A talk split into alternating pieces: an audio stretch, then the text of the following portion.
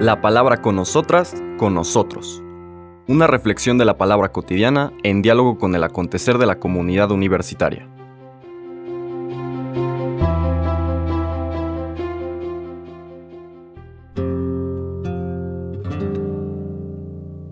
Hola, buenos días. Bienvenidas, bienvenidos a la palabra con nosotras, con nosotros. Llegamos al miércoles 28 de septiembre. Seguimos en el Evangelio de Lucas, capítulo 9, versículos del 57 al 62. Es decir, es la escena inmediatamente después de lo que acabamos de escuchar. Este rechazo de una comunidad de Samaria a Jesús, a quienes les había pedido alojamiento. Dice el texto de hoy, en aquel tiempo, mientras iban de camino Jesús y sus discípulos, alguien le dijo, Te seguiré a donde quiera que vayas. Jesús le respondió, Las zorras tienen madrigueras y los pájaros nidos, pero el Hijo del Hombre no tiene en dónde reclinar la cabeza. A otro Jesús le dijo, Sígueme. Pero él le respondió, Señor, déjame ir primero a enterrar a mi padre. Jesús le replicó, Deja que los muertos entierren a sus muertos. Tú ve y anuncia el reino de Dios. Otro le dijo, Te seguiré, Señor, pero déjame primero despedirme de mi familia. Jesús le contestó, El que empuña el arado y mira hacia atrás, no sirve para el reino de Dios.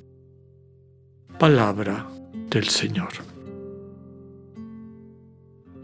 Este conjunto de tres enseñanzas que encontrarán en la mayor parte de sus Biblias, sobre todo las Biblias que van presentando los bloques indicativos o los bloques temáticos que los evangelios van poniendo, para que entendamos que estamos entrando en una nueva enseñanza, en una nueva perícopa, en una nueva escena, con, un, con una moraleja propia.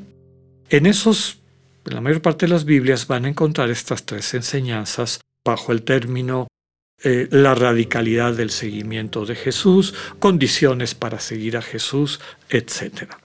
¿Por qué? Porque ese es el tema central, el transformar nuestra vida para que se convierta en una vida en comunión con Jesús, para que pasemos a ser parte de su familia, de sus discípulos, de sus discípulas, de quienes viven cotidianamente con Él y en su presencia, pues tiene una serie de consecuencias, tiene una serie de requerimientos por parte de nuestra respuesta, la manera como nosotros y nosotras nos ubicamos en esa relación.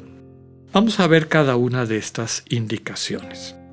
Lo primero que destaca es que el párrafo con que iniciamos nos presenta a un seguidor espontáneo, voluntario. Alguien le dice a Jesús, Jesús no lo, invita, a él, no le da el llamado a seguirlo, nace de su corazón. Te seguiré a donde quieras que vayas. Está entusiasmado. ¿Qué le responde el Señor? Las zorras tienen madrigueras y los pájaros nidos pero el Hijo del Hombre no tiene dónde reclinar la cabeza.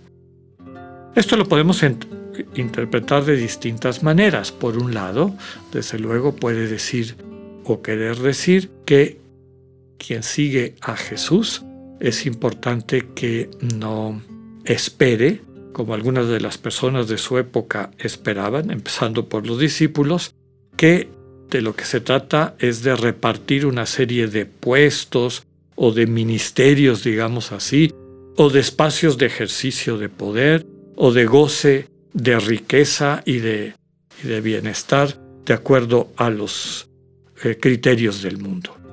Seguir a Jesús significa estar en movimiento permanente. ¿no?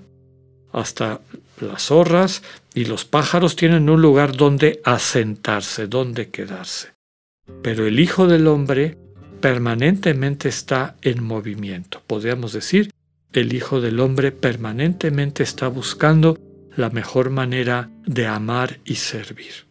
Esto implicaría, por lo tanto, una invitación a no instalarnos, a no quedarnos en nuestras áreas de confort, sino a estar siempre dispuestos y dispuestas a ir a donde el amor nos lleve, a donde seamos necesitados y necesitadas.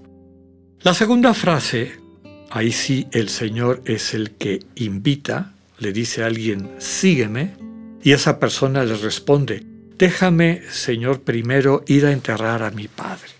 El Señor le dice esa frase que ya conocemos, deja que los muertos entierren a sus muertos. Tú ve y anuncia el reino de Dios.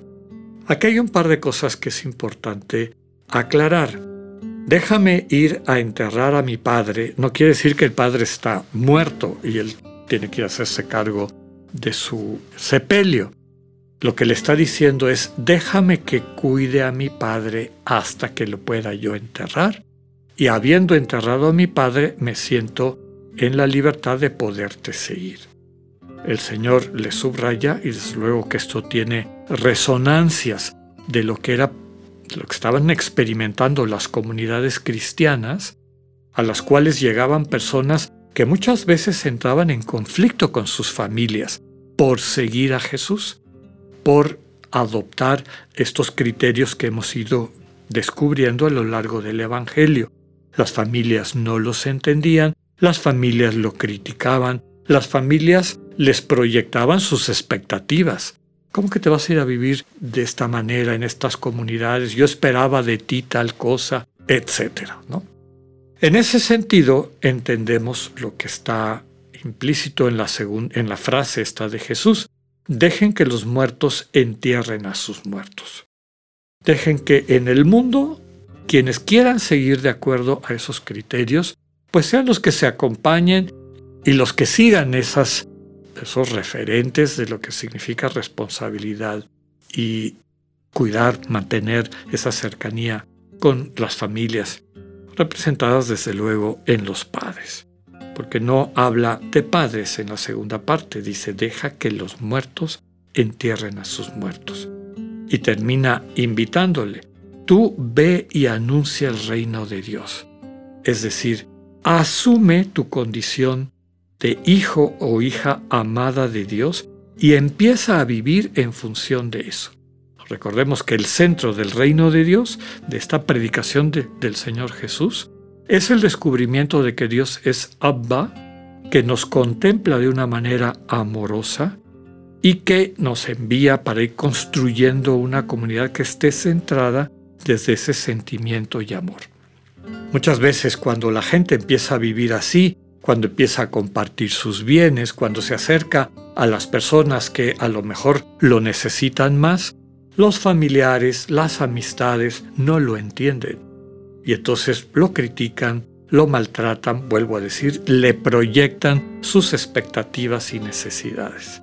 Entonces el Señor dice, deja que sigan su vida si así quieren estar, no caigas en la trampa de perder este tesoro que acabas de encontrar. Vive como hijo, como hija del reino y anúncialo con tu vida, con tu testimonio.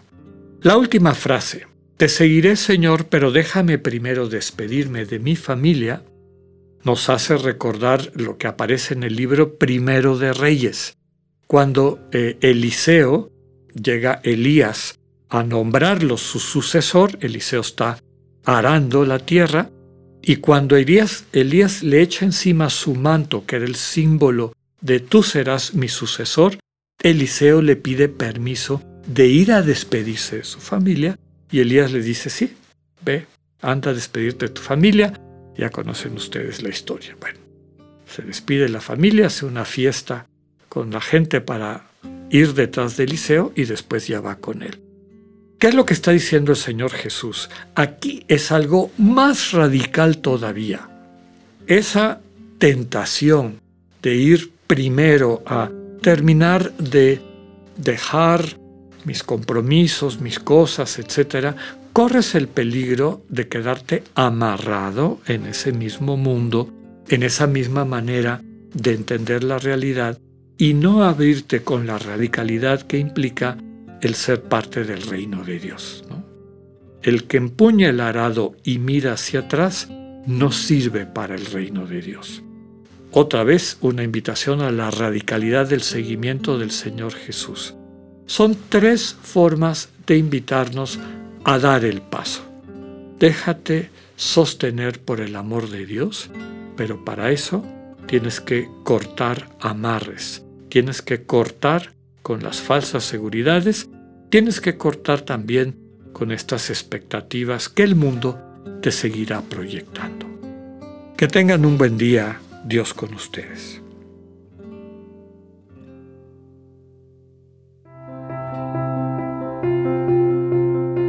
Acabamos de escuchar el mensaje del Padre Alexander Satirka. Escúchalo de lunes a viernes a las 8.45 de la mañana por radiveroleón.com o a través de nuestra app gratuita para iOS y Android. Radivero León, no todo está dicho.